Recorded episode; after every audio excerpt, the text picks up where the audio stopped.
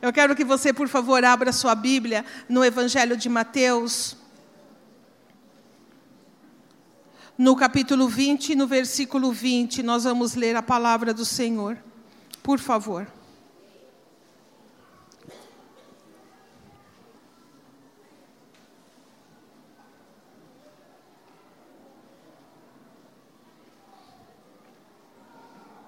Todo mundo achou? Mateus 20, 20.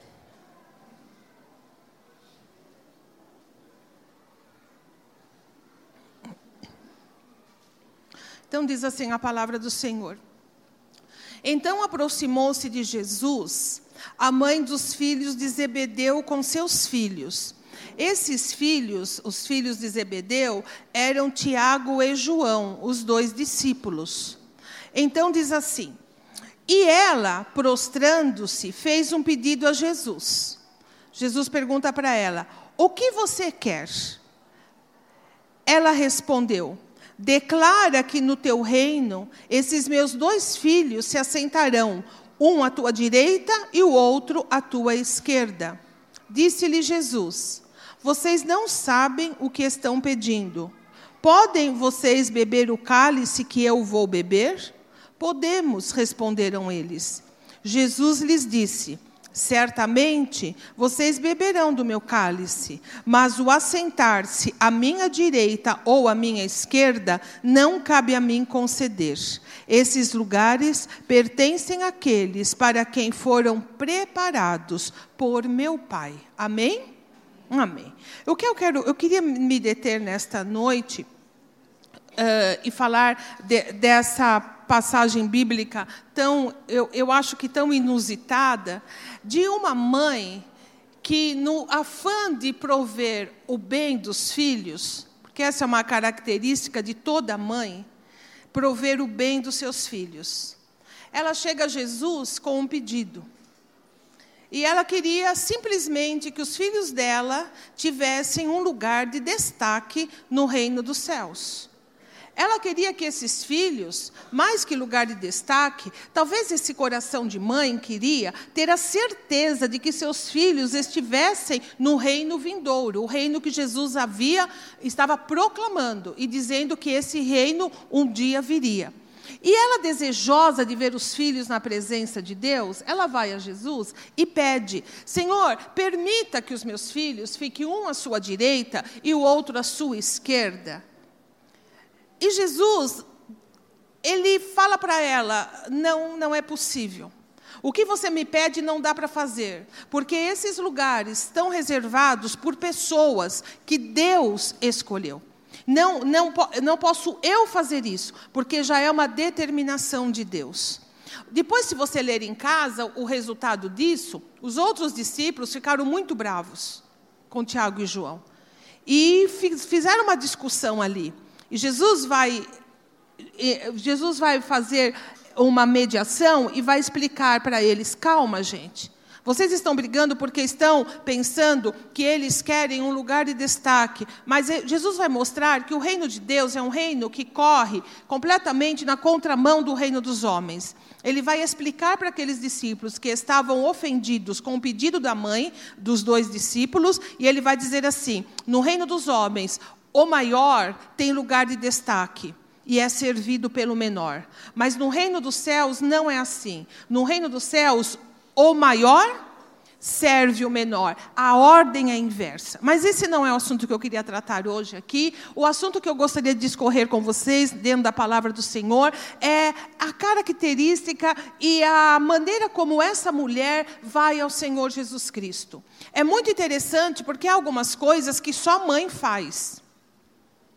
Talvez um pai não fosse fazer um pedido desse, mas uma mãe vai e faz. Porque é característica da mãe fazer isso, mas eu quero ampliar um pouco esse conceito e falar um pouco da mulher. Sabe, minhas irmãs, porque eu acredito que ser, uh, ser mulher uh, está contido ser mãe. Deixe-me explicar. Existe em cada mulher uma, uma capacidade natural dela, colocada por Deus, de se tornar mãe, não apenas gestando e dando à luz filhos, ou mesmo adotando, mas mãe de outras pessoas, de outra, outras pessoas que fazem parte da vida dela por um tempo, longo ou curto, não importa, mas que num determinado momento aquela pessoa precise de um acolhimento de mãe. Eu estou plenamente convicta de qualquer mulher é capaz disso, ainda que não seja mãe. Quando Deus, em sua imensa sabedoria e graça, criou homem e mulher, Deus tinha um propósito no, claro de trazer a, a vivência humana na perfeição, no ideal, de pleno equilíbrio pleno equilíbrio. Você sabe que uma das piores coisas do mundo é ter desequilíbrio, não é verdade? Você, tudo que é meio, meu marido fala troncho. Não sei se vocês entendem isso, né? Troncho. Ah, esse carro está meio troncho. Ah, não sei o quê. Tudo que não está alinhado é muito difícil. Pense no carro, os irmãos. Um carro desalinhado é um carro que está fora do equilíbrio, é muito difícil. O pastor deu um exemplo de um nosso irmão amado, querido, que pertenceu à nossa igreja, hoje está no céu, está lá na igreja do céu. Ele perdeu o dedão do pé por um acidente e ele tinha que usar um sapato todo especial, porque se ele não colocasse aquele sapato específico, ele perdia o equilíbrio, ele saía do eixo. Ele ficava desequilibrado. O desequilíbrio não é bom em nada na vida, em nada. Nada. Nem muito para lá, nem muito para cá. O equilíbrio sempre é assim, é a perfeição. Quando Deus cria o homem, Deus criou uma parte da humanidade. E essa parte da humanidade, a parte masculina, em Adão, quando se olha e se percebe, e quando olha o exterior, ele diz com suas próprias palavras que faltava alguém. Porque ele diz: nada me corresponde. Não há nada na, em toda a perfeição criada, não há nada na natureza, não há nada no reino animal que me corresponda, ou seja, que eu me veja no outro, porque o meu, meu a minha relação com o ecossistema não me traz uma satisfação interior de me perceber como ser humano, porque eu olho o outro e percebo no outro ser humano, e eu me vejo no outro. Adão não tinha isso. Os animais não ofereciam isso a ele. Não é como hoje que as pessoas fazem os animais gente. Hum, Adão não fazia assim, né? Não era assim. Ele não tinha essa, é, é, essa satisfação. Deus cria a mulher. E ao criar a mulher, Deus traz a mulher ao homem, e quando Adão olha para ela, ele diz assim: verdadeiramente esta é osso dos meus ossos ela é carne da minha carne, não não somente porque a Bíblia diz tirada do homem, da mesma essência do homem, mas porque ao olhar para a mulher, Adão se correspondia com ela. Ele a enxergava como um ser semelhante a ele. E aí, ele, aí a Bíblia diz que os dois se tornam um só e caminhamos nisso. Mas o que eu queria chamar a atenção de vocês nesta noite é é, é, ter uma percepção um pouquinho mais profunda da relação homem e mulher. Porque vou falar de mãe, não tem como falar de mãe se não falar de mulher. E eu estou partindo do princípio que toda mulher, ela, ela, ela no, em todo sentido da vida, ela é mãe. Ela é mãe. Ela, ela, ela tem a capacidade de germinar, de criar de si, de se doar. Então, é disso que eu queria falar um pouquinho. Quando nós pensamos nisso, nós entendemos que as diferenças que há entre homem e mulher são diferenças que, segundo o plano de Deus, elas são feitas para complemento e não para divisão, e não para competição, e não para uma, uma cadeia de lugar, de, uma cadeia hierárquica que deprecia um e levanta o outro. No plano de Deus, homem e mulher devem compor um todo de equilíbrio. Equilíbrio por quê? pastor Joel cansa de falar isso nos sermões de casamento. Porque o que falta em um, tem no outro.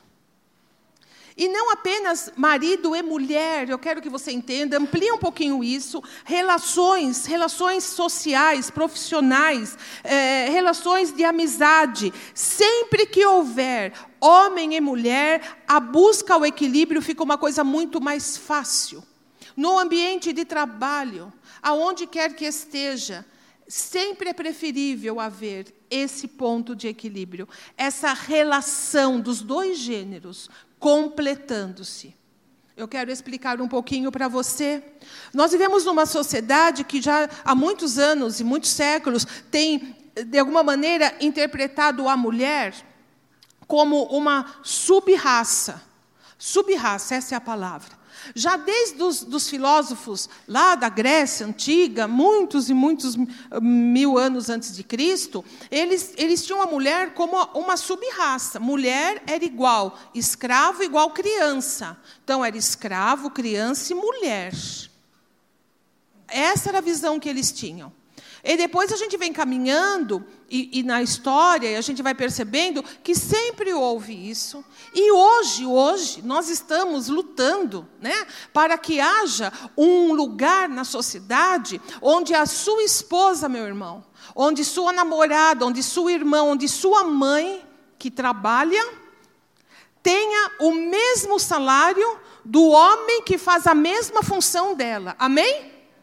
Ou não dói no seu coração, meu irmão, só a esposa sair de manhã, trabalhar às nove horas, às doze horas que seja, é, junto ali, fazendo o trabalho, e você saber que o, o, o funcionário ganha mais. Por quê? Porque é homem. E nós lutamos com isso.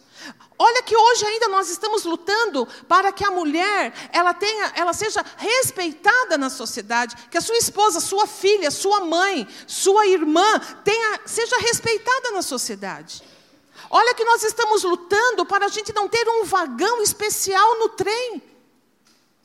Pega a mulherada, coloca num vagão, que vagão especial? Nós queremos que nossas esposas, filhas, mães, irmãs, sejam respeitadas em qualquer vagão de trem. Não precisamos de um lugar especial para elas. Nós queremos que as nossas esposas sejam respeitadas onde quer que elas vão. Amém, meus irmãos? Amém? Essa é uma luta da mulher. Essa é uma luta que vale a pena abraçar. Essa é uma luta que a palavra de Deus embasa-nos a fazer. Porque o que Deus quer é uma sociedade harmoniosa, uma sociedade onde haja respeito, onde uma sociedade onde haja segurança. E eu desafio você, meu irmão, a rever conceitos, a rever comportamentos a entender que chegou a hora e chegou o tempo, talvez, na nossa geração, da mulher tomar o lugar que é devido a ela. Um lugar de respeito, um lugar de vê-la como alguém capaz, um lugar de perceber a mulher como Adão percebeu Eva. E nós que somos cristãos, e você, meu querido, que é um homem de Deus, você tem essa obrigação. Amém? De olhar a mulher, de olhar a mãe do, da perspectiva bíblica. Bíblica. E falando em Bíblia, você sabe que no Velho Testamento, Deus quebrou o protocolo, muitas vezes, da sociedade da época em que o Velho Testamento foi escrito. Você sabe que na época do Velho Testamento, e todo, todo o Estado Estado não, né? Todo o povo de Israel, eles eram regidos por leis patriarcais, ou seja, leis em que o homem, ele é o líder, ele comanda a casa. E nós já explicamos aqui em algumas pregações, e você deve já ter lido também algum material sobre isso. A mulher era vetado muitas coisas. Era vetado, por exemplo, é, a mulher não tinha mão de obra. Se uma mulher ficasse viúva, ela estava fadada a passar fome se ela não se casasse de novo. A mulher não podia sair sozinha, havia muitas restrições. Porém, porém, Deus, em meio a essa sociedade, levanta uma mulher juíza. Débora foi uma juíza. Em tempos que só homens eram chamados por Deus, profetas só homens, Deus levanta Débora.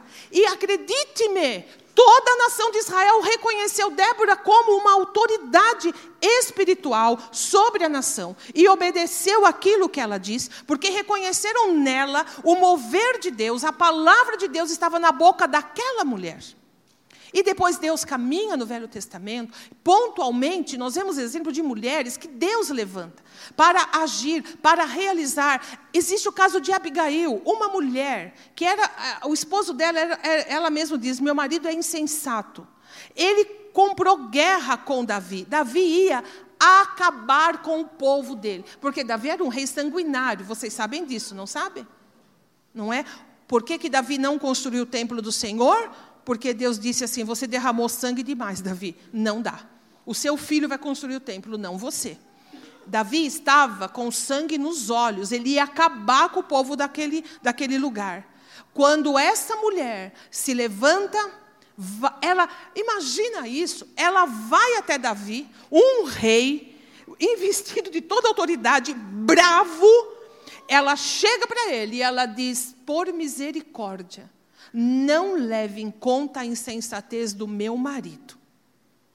E Davi ouve aquela mulher e muda os seus planos, porque ele entendeu a sensatez das palavras dela. A gente vai caminhando na Bíblia, a gente vai descobrindo uma mulher chamada Jael. Eu já apresentei essa mulher, algumas mulheres aqui da igreja, num culto que nós tivemos. Ela foi uma mulher que se levantou e ela determinou uma mudança drástica no destino de Israel. Quando Israel estava lutando contra eu não vou lembrar se era a Síria, estava lutando, o general, acho que da Síria, o general uh, inimigo, ele estava no campo de batalha e ele se retira para descansar. Ele era o homem que dava ordens, ele era o homem que agia, ele era o cabeça da guerra. Ele intelectualmente comandava os ataques e Israel estava numa situação muito ruim. Essa mulher percebe a situação e esse, e esse general, ele vai buscar um lugar de repouso. Ela abre a tenda dela e ela fala assim para ele: Entra aqui, meu senhor. E ele estava muito cansado. E ela prepara tudo, ela dá leite para ele, ela faz, olha, descanse aqui, aqui não tem perigo, aqui está tudo muito bem. Ele descansa, ela cobre ele com uma coxa e ele fica ali. Quando ele pega no sono profundo, a Bíblia diz que ela pega uma estaca com um martelo e ela crava a estaca na cabeça desse homem. Hoje, nossa, que horror, mas para aquele tempo, meus queridos, isso era um ato de bravura, você pode entender? Um ato de coragem. Deus usou.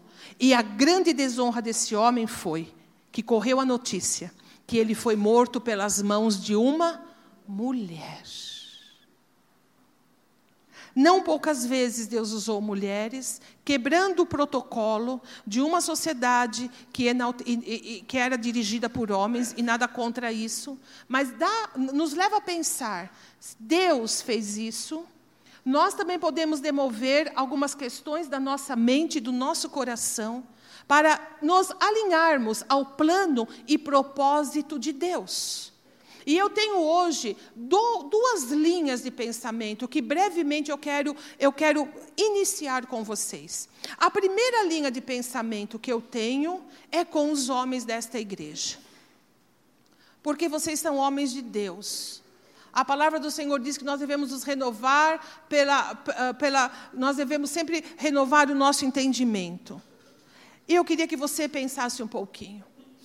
O que você tem feito para que as mulheres da sua vida, as pessoas do sexo feminino que estão sob sua influência ou sobre seus cuidados, elas tenham uma, uma, uma estima melhor? O que você tem feito para valorizar o papel que essas mulheres exercem na sua família, no seu raio de ação e na sociedade? Meus irmãos, porque, como homens de Deus, vocês têm que ter entendimento e partir do princípio que Deus não faz acepção de pessoas, e a Bíblia diz que para Deus não há homem nem mulher, porque todos estão perante o Senhor, da mesma forma. A Bíblia fala que a mulher é herdeira das mesmas bênçãos espirituais que o homem. Amém, meu irmão? Presta atenção nisso. As mesmas bênçãos espirituais. Não há bênção para homem e bênção para mulher. As bênçãos são as mesmas, porque somos feitos filhos de Deus, no sentido amplo da palavra, abrangendo homem e mulher. Então eu quero que você entenda, meu querido, que há diferença entre a mulher e o homem. Por que há essa diferença? Porque Deus criou assim. Não durma, presta atenção, meu irmão. Não deixa o inimigo pôr sono em você, não. Olha para mim. Eu vim até com um negócio parecido com. Você percebeu? Você fez ligação? Não. De manhã me criticaram. Como, pastora? Olha, está aparecendo. Eu falei, ah, deixa aparecer. De repente eu viro sacerdotisa aí da, do templo de Salomão, eu vou para lá. Amém? Presta atenção. Deus fez homem e Deus fez mulher. Há diferenças biológicas, físicas, e emocionais, que não dependeu nem de você e nem da mulher, mas foi determinação do Senhor. Deus criou assim. Quando você, meu amigo, meu irmão, quando você é, faz assim, eu sei que você não faz, só vou usar de exemplo, piadinha, que mulher chora à toa, que mulher só vive pela emoção, que não deve se levar muito a sério o que mulher fala. Entende isso? Você está questionando as diferenças que Deus colocou. Você está dizendo que existe só um lado certo de ser. E esse lado certo seria o lado masculino. E que o lado feminino é um meio lado, café com leite, que não vale a pena ser muito bem levado a sério. Lógico que eu estou exagerando nessa fala, mas um pouquinho de verdade ela tem. É importante que você entenda que você é o que é porque você é homem. E a, o lado feminino é o que é porque é mulher, porque não tem como ser diferente. Um exemplo prático: o homem, ele tem um olhar de vida voltado para as coisas e para os fatos. Por exemplo, você pergunta para um colega de trabalho seu: Você foi à reunião? Fui. E aí? Ah, foi tudo bem. Ah, sim, tinha muita gente? Ah, todo mundo estava lá do departamento. E o que foi falado? Ah, foi falado a pauta da reunião, está aqui, ó. Você quer ler? Pode ler. E a decisão? Ah, decidiu que a gente vai fazer tudo o que está colocado aí. E se você é uma mulher que perguntou, você fala, como assim? Está faltando algumas informações aí.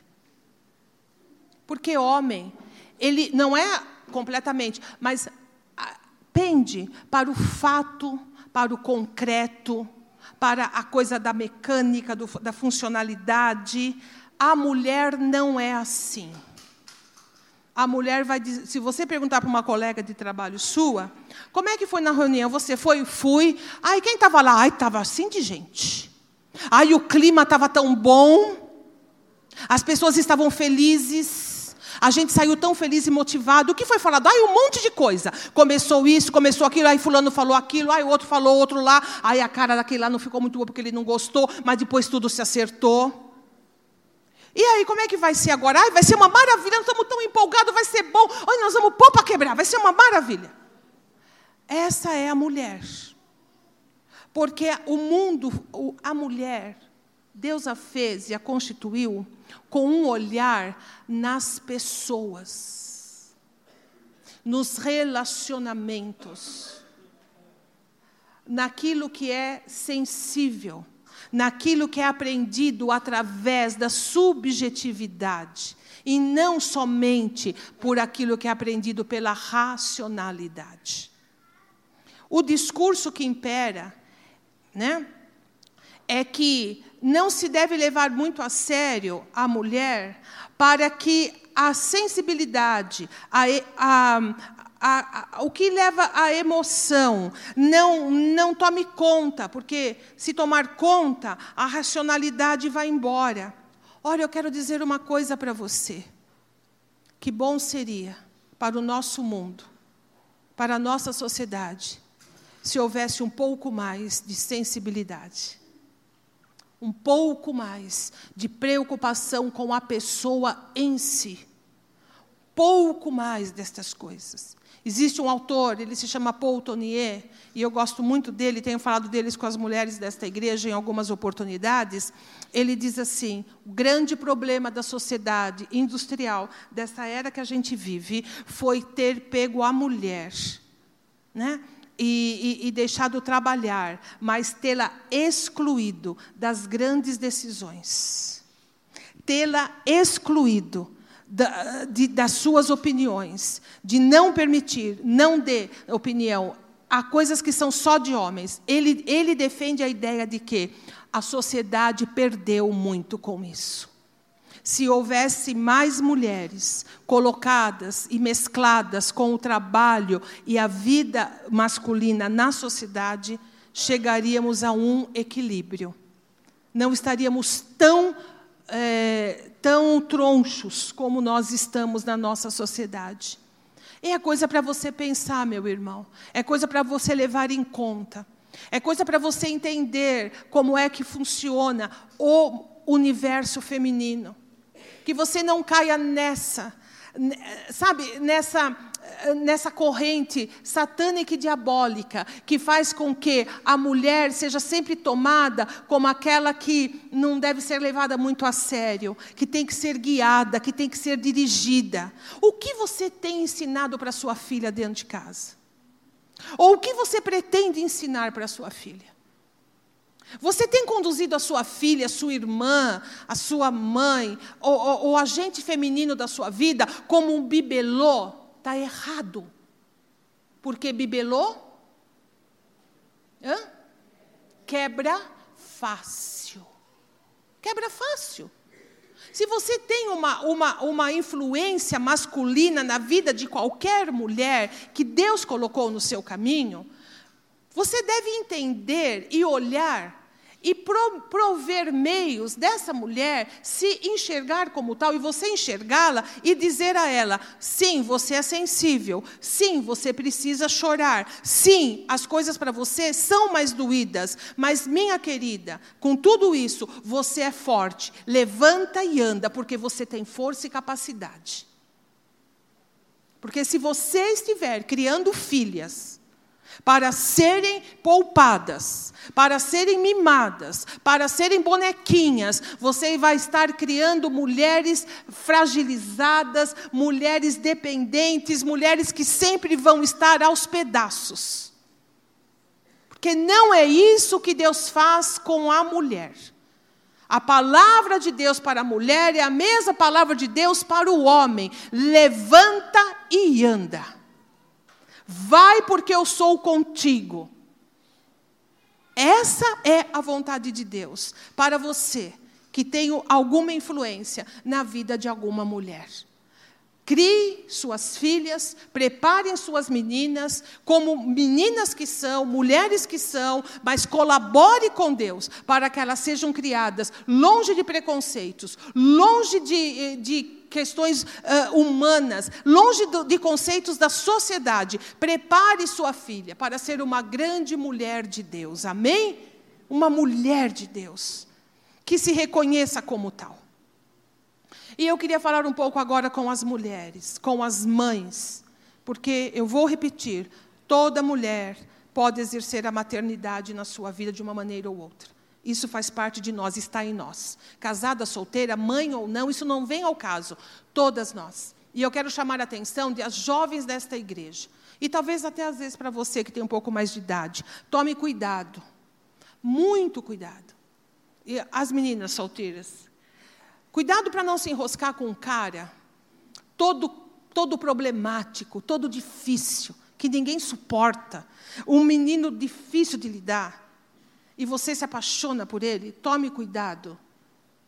E pergunte para você mesma, e busque em Deus: Senhor, eu tenho amor ou meu instinto materno foi despertado? Porque, irmãs, todas nós temos um instinto materno. E às vezes ele é despertado quando a gente encontra uma pessoa difícil na vida. E a gente acha que a gente pode ser mãe daquela pessoa. Não sei se você entende isso, irmã. Entende o que eu estou falando? É aquela mulher que fica ali e o marido bate e faz isso e faz aquilo e a mulher está lá, não, eu vou cuidar, não, eu vou. Aquela coisa que mais é mãe do que propriamente uma esposa. Você entende o que eu estou querendo dizer, minha irmã? Esse, esse namorado problemático, difícil, que não respeita ninguém, mas aí ele vai falar, mas ninguém me entende, ninguém gosta de mim. Aí aquela coisa materna desperta e está aí você enroscada com um menino que não tem futuro, um menino que não quer saber da vida, um menino que quebra todas as condutas e está lá você tentando consertar a vida dele. Nós temos que tomar cuidado com isso, porque o instinto materno pode ser para nós uma armadilha também, minha irmã uma armadilha também. Mas eu quero falar com as mulheres desta igreja e falar com as mães um pouquinho agora. Por que, que é uma armadilha? Porque foi uma armadilha para a mãe desses dois discípulos. Porque ela foi com tudo. Ela se imbuiu de coragem e foi. E ela pede aquilo que ninguém pediu. Ela foi ousada no pedido dela. Ela não foi nem um pouco, né? Ela não, não teve nenhum tipo de, de, assim, de, de pensamento, falar, opa, será que vai valer a pena isso? E ela foi e despeja um pedido inusitado. Eu quero, Jesus, que o Senhor coloque meus filhos bem pertinho do Senhor. E Jesus vai falar, não, não faço. Mas é interessante, irmãos, que Jesus não censura o pedido dela. Ele explica por que, que ele não pode fazer aquilo. Porque o Senhor conhece o coração de uma mulher e sabe como é que uma mulher funciona. Mas a maternidade pode ser uma armadilha para nós, queridas, quando o amor que nós temos por um filho, e você que é mãe, agora falando de mãe, e você sabe, nós temos aqui um caso lindo de duas mães adotivas, né, que adotaram duas crianças, e é o me, eu, todo mundo fala que é igualzinho ao mesmo amor. Uh, e para essas mães adotivas que estão aqui, olha, estou pregando direto para duas pessoas na igreja, Jesus pode ser uma armadilha ainda maior, porque o nosso amor pode turvar um pouquinho o nosso, a nossa vista. Onde eu quero chegar com isso? É a, a, a maternidade pode ser uma, uma armadilha quando a gente vê perfeição nos nossos filhos. Eu não sei se você sabe, mas não existe ninguém perfeito no mundo. E o seu filho e filha também não são. Às vezes o, afã, o amor é tão grande, tão visceral, que a gente pode ficar meia cega, viu, minhas irmãs? Meio, meio cegas. A gente pode não enxergar o que a gente precisa ver. Um conselho eu dou a você. Sempre ore por você, para que o seu amor pelo seu filho, pela sua filha, esteja debaixo do controle do Senhor. Amém? Que seja um amor sábio, que seja um amor que enxerga, um amor que vê, porque só assim você vai poder chamar atenção, agir, direcionar, ter uma visão clara da situação. Eu te dou um exemplo, uh, um exemplo não, eu te dou uma dica própria minha que deu muito certo. Nunca acredite no seu filho, nem na sua filha. Não que não sejam dignos de confiança, não estou dizendo isso. Eles são. Mas você não pode acreditar cegamente no que eles dizem. Entende o que eu estou dizendo? Eu vou repetir. Nunca acredite cegamente na versão do seu filho ou da sua filha, não importa a idade que ele tenha.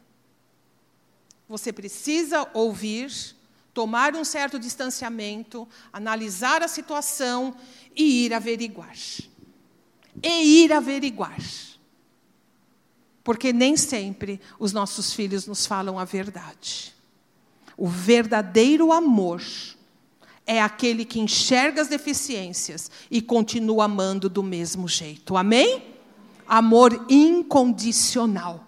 Eu amo meu filho, minha filha. Se é mentiroso, eu amo. Se fala a verdade, eu amo. Se, se é bom, eu amo. Se não é bom, eu amo. Isso está fora de cogitação. Porque o amor, aí sim, irmã, o amor de uma mãe, ele é um amor incondicional.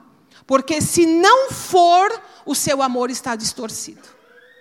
Se for aquele outro tipo de amor também, se meu filho merecer, eu amo, se não merecer, está fora. O seu amor está distorcido. Amar um filho significa amar por completo.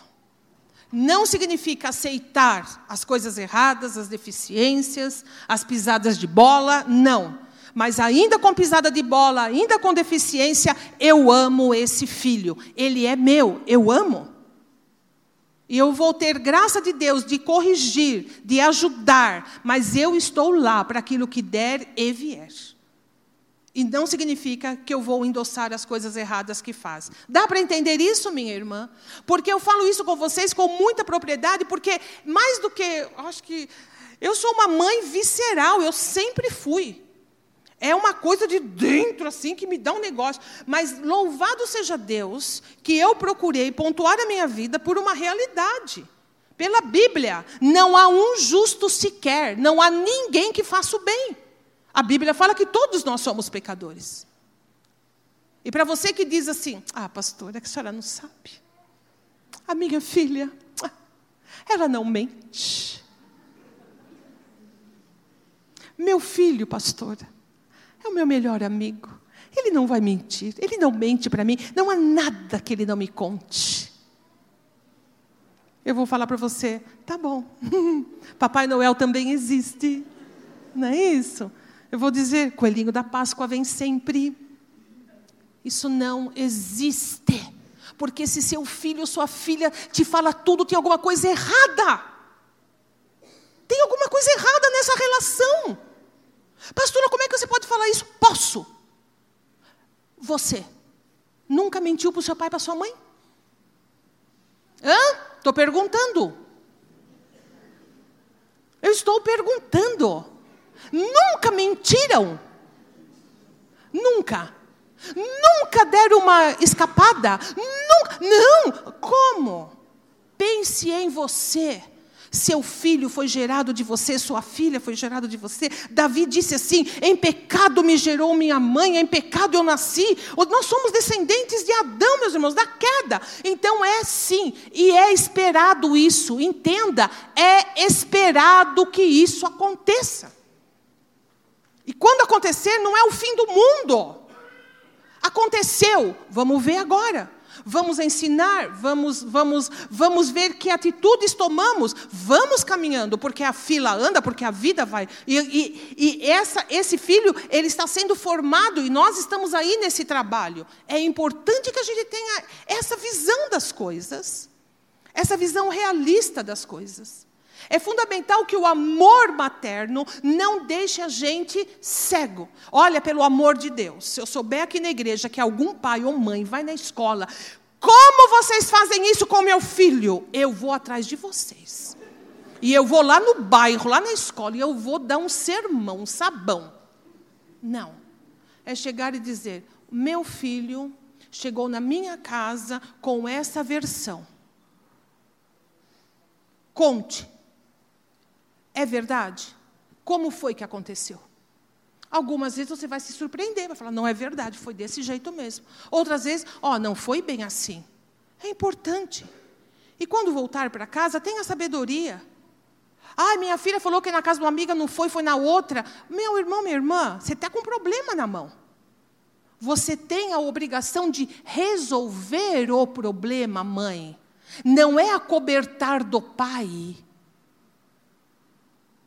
nem vou contar para o teu pai, porque se o teu pai souber desse, o pai tem que saber disso. Você quer ter filhos abençoados? Trabalhem de acordo, pai e mãe. Não apenas os que vivem em comum acordo, como separados, divorciados também, tem que ter esse acordo.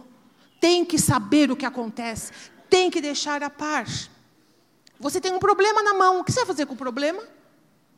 Problema não se resolve, não se resolve esbravejando, gritando, pondo tudo a perder, falando coisas horrorosas, o problema se resolve, se resolve aos pés do Senhor Jesus Cristo. Senhor, eu estou com esse problema, o Senhor me ajude, me ilumine, me dê sabedoria para que eu possa saber como direcionar isso. E eu estou falando aqui com homens e mulheres que temem a Deus. Amém? Amém. É isso. Porque muitas vezes, ser mãe deixa a gente perdida. Quem entende o que eu estou falando? Você não sabe o que faz. Você vai falar, meu Deus, e agora? O que é que eu faço? Deus tem sabedoria inesgotável e ele diz assim: você precisa de sabedoria? Peça a Deus porque Deus dá. Não permita que o seu amor materno ultrapasse os limites da racionalidade, minha irmã. Seja clara, seja objetiva nas coisas. E deixe seu filho e sua filha saber que o amor é incondicional. Não importa o que você faça, eu vou te amar. Mas as suas ações, elas vão ter um resultado. Simples assim na vida.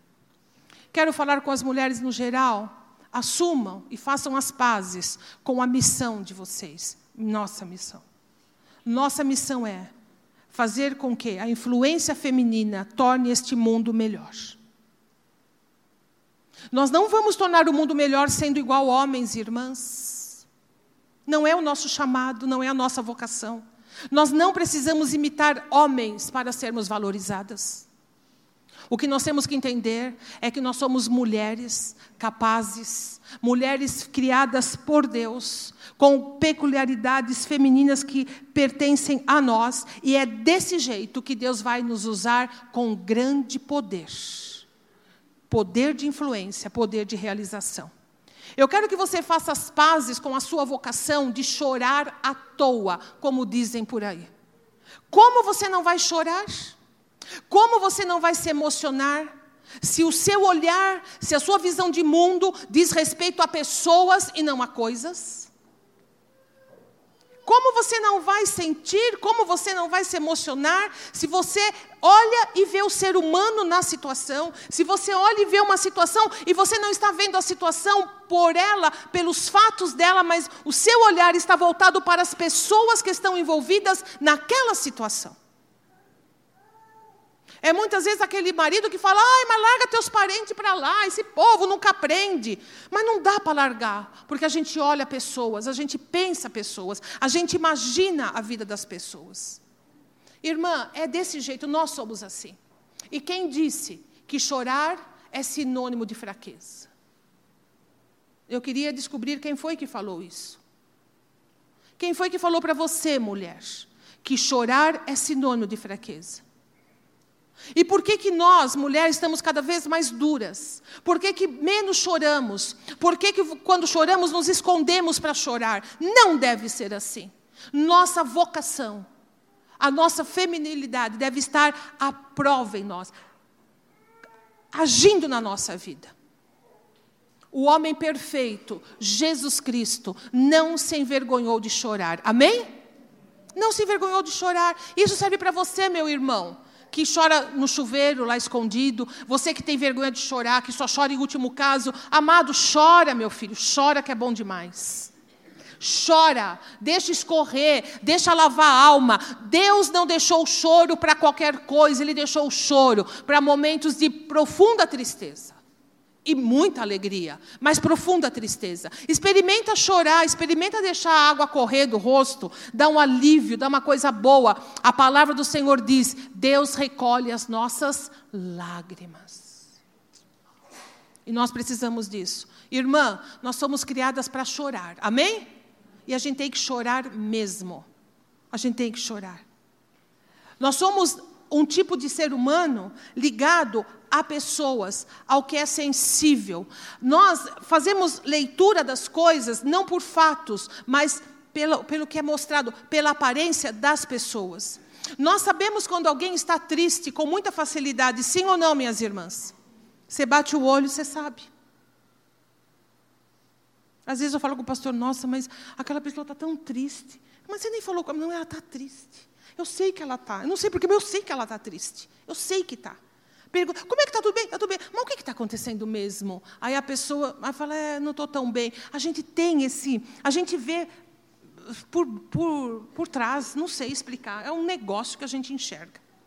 A gente percebe o ambiente, o lugar, o clima. Essa é a nossa visão. É assim que nós nos movemos. E não significa isso que nós não temos racionalidade. Porque também quem foi que disse que a emoção anula a racionalidade?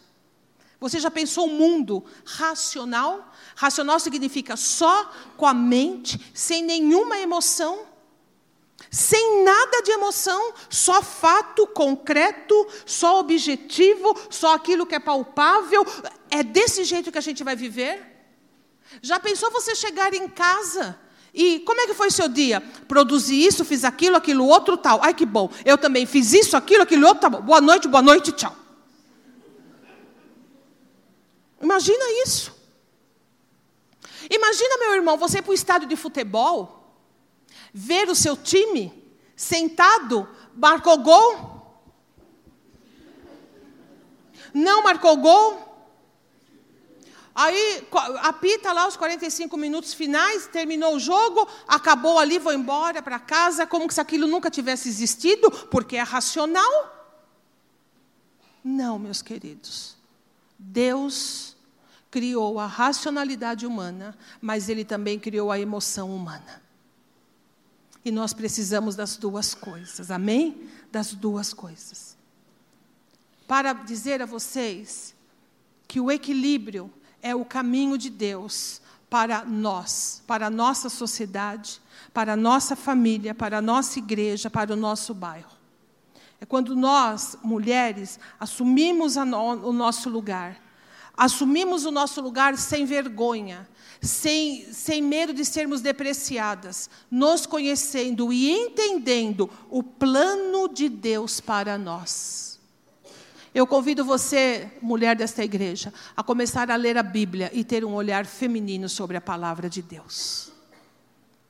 Eu posso dividir um segredo com vocês. Eu espero que vocês entendam isso. E eu quero terminar com isso, a, a ponto de falar da sensibilidade feminina. Sabe aquele, aquela passagem quando Jesus vai ao casamento, ele ainda não tinha feito nenhum milagre? E ele foi ao casamento lá em Canaã. Ele chega lá, e está todo mundo lá, a família dele, todo mundo. Aí chegam para a mãe dele e falam assim: Olha, o vinho bom acabou. E agora ele só tem o vinho ruim para servir. E aquilo era uma coisa muito ruim para a família, sabe? Eles não queriam passar aquela vergonha. Maria, ela percebe o ambiente, ela percebe todas as coisas, mas ela teve e aí eu vou me aventurar, e eu espero que você me entenda, é uma interpretação.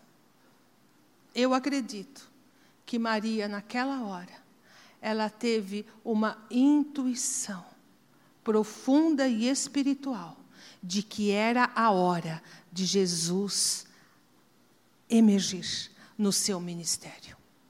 E é por isso que ela chega para ele e diz: Eles não têm mais o vinho. E Jesus vira para ela e fala assim: Mas por que você está me falando isso? Não é isso assim que ele fala? Ele fala assim: é, Não é chegada a minha hora. Por que você está falando isso? Mas em seguida, o que é que Jesus faz? Transforma a água no vinho. Irmã, você entende esse mistério? Você entende isso? Deus quer usar você como você é, como mulher que você é. Com sua sensibilidade, com sua visão de mundo, da maneira como você enxerga as pessoas e as coisas. É assim que Deus quer usar você, dentro do seu lar, no seu ambiente de trabalho, na rua, na condução, aonde quer que você esteja. O mundo precisa de você. Deus quer agir através de você. Nunca se envergonhe de ser mulher. Assuma sua posição de ser mulher feminina, sensível, subjetiva, emocional muitas vezes, mas sempre mulher. porque certamente você vai acrescentar muito, muito às pessoas que estão ao redor de você. Como Maria acrescentou a Jesus, você vai poder acrescentar a muitas pessoas também. Uma palavra, um olhar, uma sensibilidade sua. O mundo precisa de mães. O mundo precisa de mulheres que queiram ser mães por 10 minutos, 5 minutos. O mundo precisa de colo, as pessoas precisam de aconchego, as pessoas precisam de um ombro, as pessoas precisam de compreensão. E eu quero que você me entenda: não há melhor, não há ninguém que possa fazer melhor do que uma mulher, do que uma moça. Não há ninguém que possa fazer melhor uma leitura de coração nesta nossa vida humana aqui na terra do que a sensibilidade feminina. E eu quero muito, irmã, que nesta noite você saia daqui em paz consigo mesma, em ser feliz por chorar, em ser feliz por sofrer, em ser feliz no sentido de enxergar o mundo como você enxerga e valorizar pessoas, valorizar a, a, pessoas que você pode fazer melhor em suas vidas. Eu quero muito que você faça isso. As pessoas estão sedentas disso, as pessoas precisam disso. Trabalhe nessa área. Você sabe, eu tenho dois, duas coisas muito pontuais na minha vida pessoal que eu passei, fora da igreja, no meu ambiente de faculdade. Eu fui fazer faculdade com 50 anos, e eu entrei de manhã, e eu peguei uma classe de 17, 18 anos, imagina a situação. E eu lá. Eles não, não, eles não me percebiam como tia deles, eu não entendo isso. Então, era uma relação muito gostosa, mas às vezes eu tinha que falar, espera um pouquinho, gente, espera aí. Eu tenho 50 anos, eu não tenho 18. Né? E houve um, um episódio que uma das meninas, ela, ela, é, ela mora onde tem as uh, Foz do Iguaçu. Ela estava fazendo faculdade lá, aqui em São Paulo, e ela perdeu o avô. Ela era muito ligada ao avô. E eu me encontrei com ela no corredor, ela me disse, eu falei, ai, que pena. Ela estava assim, tristinha. Eu falei, olha, mas sabe, eu quero te falar uma coisa. Ah, as pessoas que marcam a nossa vida, as pessoas que fazem parte dela, elas morrem, mas as coisas que elas construíram em nós ficam. Tomei cuidado para ela não achar que o avô ia viver dela. Sabe como é o povo, né? Eles pensam que o avô vai viver na pessoa, aquelas coisas, né? Então, eu falei com muito cuidado, eu falei, não é o seu avô, mas a, as coisas que ele te ensinou, o exemplo que ele te deu, isso vai ficar para sempre em você. Ele se foi, mas essas coisas vão continuar na sua vida. E dei um abraço nela e a vida continuou. Entramos de férias, ela volta. A Cristiane, nossa nora, estava grávida do Tom. Ela vem com um presentinho lindo, mimoso, bordado à mão para o meu neto. E, e uma carta da mãe dela eu falei, nossa. E na carta a mãe dizia assim: Eu agradeço você imensamente. A mãe dela é uma médica. Eu agradeço você imensamente pelo benefício que você fez à minha filha. Numa hora tão difícil, ela pôde encontrar você. E ela termina dizendo assim: quem, uh, quem beija meus filhos, a minha boca adoça. É um ditado português. Quem beija meus filhos, a minha boca adoça. Eu fiquei abismada, meus irmãos, porque aquilo não tinha para mim relevância nenhuma. Você entende isso? Mas a sede das pessoas é tão grande, tão grande, minha irmã, que se você der um colo por um minuto na vida de uma pobre alma, essa pessoa vai se deleitar. A segunda, o segundo exemplo de um outro colega meu de faculdade, o Flávio, o menino que eu tive mais contato, que fazia trabalho em grupo, no, no decorrer do curso, a mãe dele morre. E, ele, e, e lá naquela, na faculdade que eu fiz, a gente não tinha muita interação a coisa era meia, bem intelectualizada mesmo, bem, do, bem racional. Então não tinha esse espaço. E eu ficava na minha. A mãe dele morreu, e eu dei meus pêsames e tudo, e eu levava lanche para a faculdade e tal, fazia uns cookies, tudo, né? E de vez em quando eu lembrava dele, eu levava para ele, falava, ó, oh, Flávio, está aqui um cookie, né? Para você tomar lanche. Como é que estão as coisas na sua casa? Ah, estamos bem, porque era ele, o pai e o irmão, e a mãe morreu. Então ficaram três homens numa casa. E eu imaginava como devia ser difícil. Eu falei, ah, mas tudo se resolve, a coisa caminha. Foi isso. Aí terminamos a faculdade. Recentemente, ele fez, fim de ano, a gente se cumprimentou por Natal e ele me manda e ele diz assim para mim, Sandra, feliz Natal, muito obrigado. Até hoje me lembro dos cookies. E eu quero que você saiba, você foi várias vezes a minha mãe. Eu falei, meu Deus, quando que eu fui mãe desse menino? Menino já tinha mais de 30 anos. Quando que eu fui mãe? Para mim, eu estava sendo colega, colega de faculdade, mas, meus irmãos, minhas irmãs, nós não temos noção do que Deus pode fazer com o pouco que a gente tem. Naquele ambiente irracional, naquele ambiente frio, de convívio intelectual, tinha almas tão sedentas que uma gota valeu muito. Eu dou esse exemplo para você, minha irmã. Onde quer que você esteja, não se sinta ridícula, não se sinta menosprezada, inferior. Faça aquilo que o seu coração pedir para você fazer. Porque é assim que nós cumprimos a nossa missão na terra também, amém? De sermos mulheres geradoras de amor, de bem-estar para outras pessoas que tanto precisam. Que Deus nos ajude nisso. E que o Senhor nos dê homens que nos impulsione a isso, amém? Amém, meu irmão? Que você seja um impulsionador, que a sua esposa, sua mãe, sua irmã possam ser valorizadas no ambiente delas, para que elas possam cumprir o mandamento de Deus, a missão que Deus deu a cada uma de nós. Nesta noite tão especial, que o Senhor reforce em cada um de nós, homens e mulheres, o nosso chamado pessoal. Que o Senhor reforce na vida de cada um dos homens a, essa racionalidade abençoadora, que traz equilíbrio. É essa função de liderar o lar, de ser sacerdote da casa, de ser aquele que leva, e ai irmãos, o ibope de vocês não está bom nessa igreja. Porque algumas irmãs têm me procurado e conversa. A gente conversa, né? Mulher fala muito, não fala? Falei, pastora, tem coisa que eu nem falo para o meu marido, porque se eu falar, ele não vem mais para a igreja. Oh, oh. Jesus. Ih, pastora, eu tenho que deixar meia, cueca, toalha, tudo arrumadinho na cama e fazer todo. Então, para ele não ter desculpa, para ele não deixar de vir à igreja. Meu irmão, meu irmão, sua vocação é liderar sua vocação é ser o sacerdote da casa.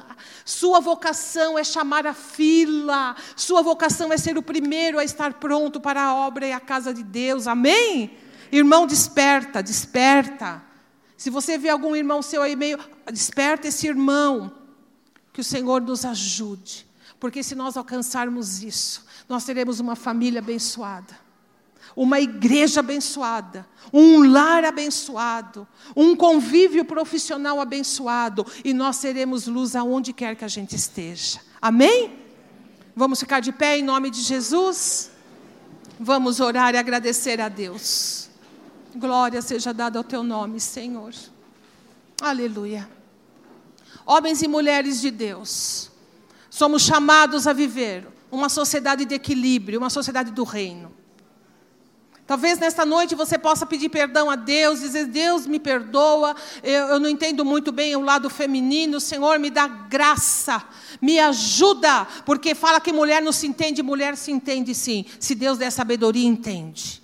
Amém? Irmã, faça as pazes consigo mesma, para de querer ser homem, amém?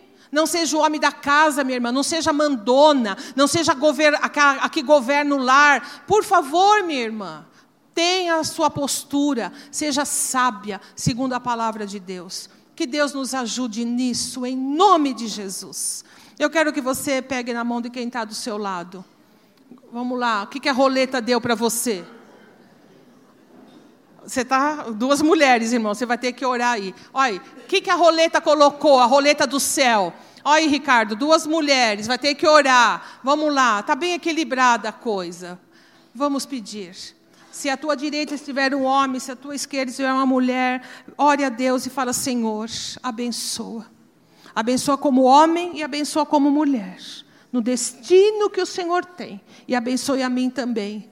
Que esse mundo do equilíbrio, que esse plano perfeito do Senhor em Adão e Eva, a gente possa vivê-lo, Senhor. Que o Senhor nos ajude, que o Senhor nos dê graça e amparo para isso. Amém? Vamos orar. Em nome de Jesus Cristo, Deus Todo-Poderoso que nesta noite, Senhor, tão significativa, que lembramos do Dia das Mães, que remontamos ao afeto, ao amor, ao cuidado, ao carinho extremo. Senhor, nós queremos agora trazer a nossa vida diante de Ti. Nós nos voltamos mais para a obra da criação. Nos voltamos para o dia em que o Senhor criou homem e mulher, onde o Senhor idealizou este mundo. Este mundo deveria ser um mundo de equilíbrio, não um mundo de perfeição, mas por conta do pecado, Senhor, houve, Senhor, um total desequilíbrio. Mas em Cristo Jesus, em Cristo Jesus, nós podemos viver esse equilíbrio novamente.